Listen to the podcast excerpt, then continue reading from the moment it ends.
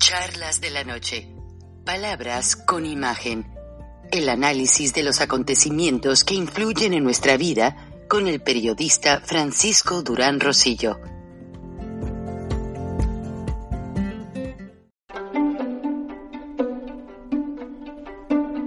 Frank Durán Rosillo eh, te saluda y los saluda a todos ustedes, su amiga María Celeste Raraz, para invitarlos a que se suscriban a mi canal de YouTube María Celeste Raraz, tal como mi nombre, donde les informo todas las semanas eh, sobre entrevistas que tienen un tema que ayuda a mejorarnos como personas y de paso son interesantes.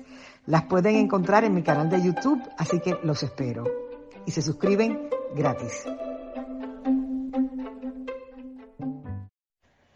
Buenos días.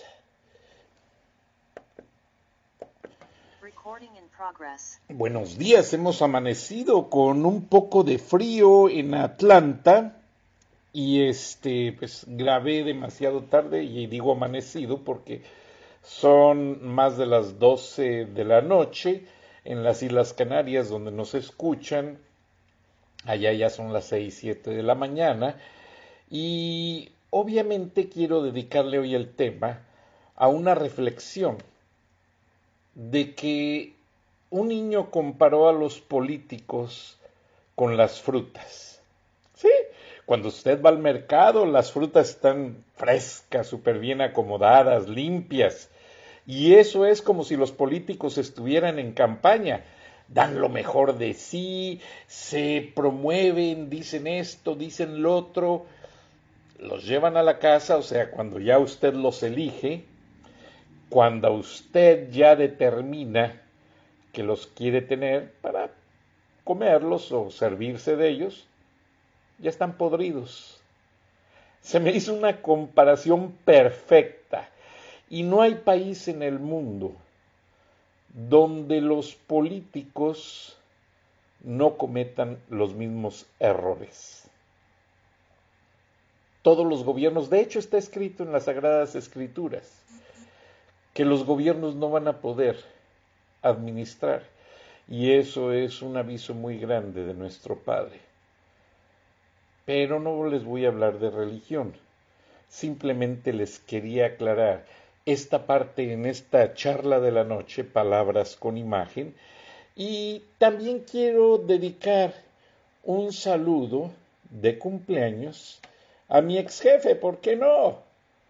Eh, mi ex jefe fue Ted Turner, dueño de la cadena, fundador de la cadena CNN. Allí está él sentado con sus tirantes. Él y Larry King son los coleccionistas más grandes de tirantes en el mundo. Eh, su hijo, el de pelo un poquito largo, sus dos hijos, su hija y su nieto, eh, una familia muy linda. Y algo que tenía Ted Turner cuando decía, eh, sígueme, ayúdame eh, o, salte de mi camino. Esa era una frase muy de, de Ted en el sentido de básicamente decirle a la gente lo que a él le interesaba porque eh, él no quería gente mediocre dentro de su equipo. Entonces, en muchas ocasiones, Ted Turner lo que hizo fue incluso despedir a su hijo que trabajaba ahí con nosotros en el segundo piso en Techwood. Estaba en un departamento como empleado, la hija tenía una tienda, bueno, una familia sin igual. Ted Turner hizo su escuela preparatoria o high school en una escuela militarizada, fue muy deportista, pero cuando su padre falleció a causa de un suicidio, esto le afectó demasiado. Y el papá le heredó una compañía de espectaculares, esos letreros que vemos en las carreteras, y básicamente de ahí empezó y tuvo hazañas enormes y maravillosas en el mundo de los medios. un abrazo. Todos los empleados que trabajamos con él, le sentimos un gran respeto y cariño. Y él llamaba a nuestra jefa, Charlotte Leonard Engel, y se reunía con nosotros como si fuera cualquier empleado, Ted Turner, el presidente, quien ya realmente hombre multimillonario, no, y veía nuestras necesidades de trabajo y platicaba y le decía a un compañero, pásame tu papel y, el, y tu pluma, déjame hacer unas notas. Y siempre estuvo pendiente él tuvo la gran iniciativa de tener causas ambientales, lanzó el Capitán Planeta, también hacer los Juegos Olímpicos cuando Estados Unidos boicoteó las Olimpiadas en Rusia. Él hizo algo que le llamó The Goodwill Games, los Juegos de la Buena Voluntad. Y así Ted Turner siempre tenía una idea para algún problema, él decía que el problema era para dar ideas, no era para sumirse y callarse, no. Él siempre sacaba adelante las situaciones y realmente no se dejaba vencer por nadie ni de nadie.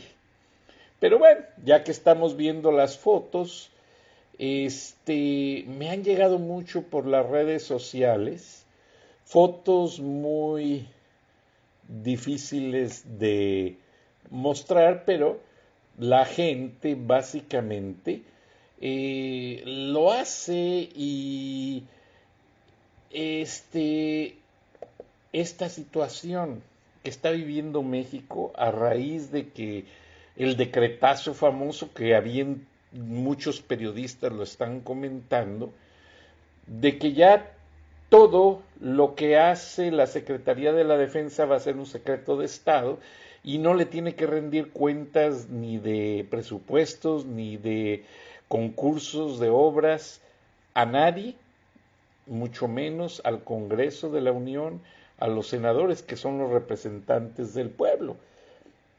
Entonces me empezaron a mandar notas y comentarios al programa preguntando lo siguiente. Perdón si no les muestro a la primera la foto que quiero llevarles, pero la audiencia dice, oye Frank, ¿por qué no se hace un decreto donde el presidente rinda cuentas sobre lo que hace sus hijos? ¿De dónde saca todos los gastos si este muchacho tiene una empresa prácticamente fantasma.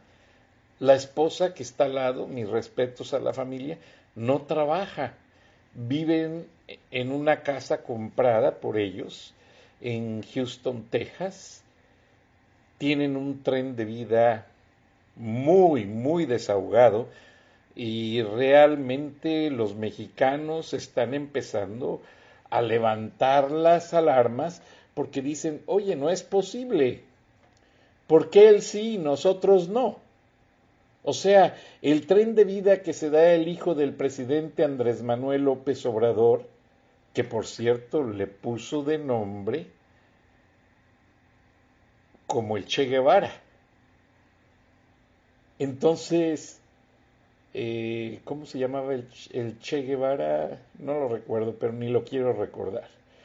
Entonces la gente dice, oye, dándose todos estos lujos, viajando a Dubái, a los Emiratos Árabes, donde hacen compras, donde pasean, donde gastan fortunas, y nadie les pide cuentas, pues el presidente también ahí debe de lanzar un decreto.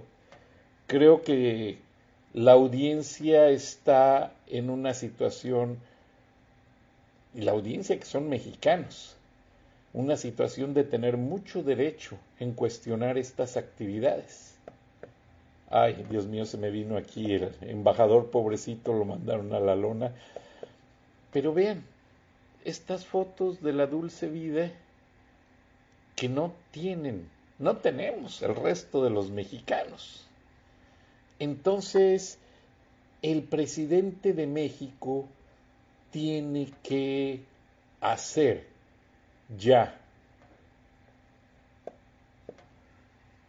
una aclaración pública diciendo de dónde vienen esos fondos, porque obviamente él mismo se bajó el suelo, sueldo e hizo mucha gala de ello, y nadie sabe qué está pasando. El dinero de los fideicomisos no hay cuentas claras.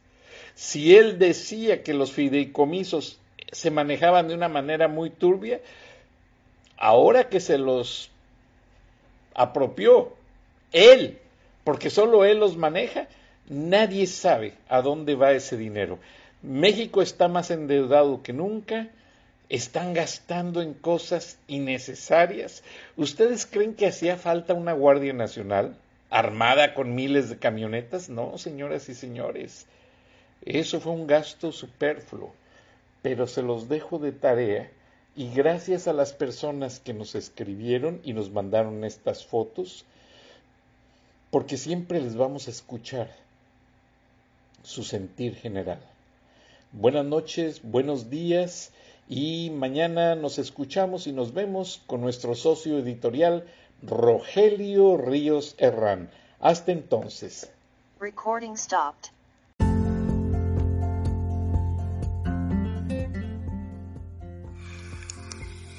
Escuchaste el análisis de la noticia transparente como el agua, con el periodista Francisco Durán Rosillo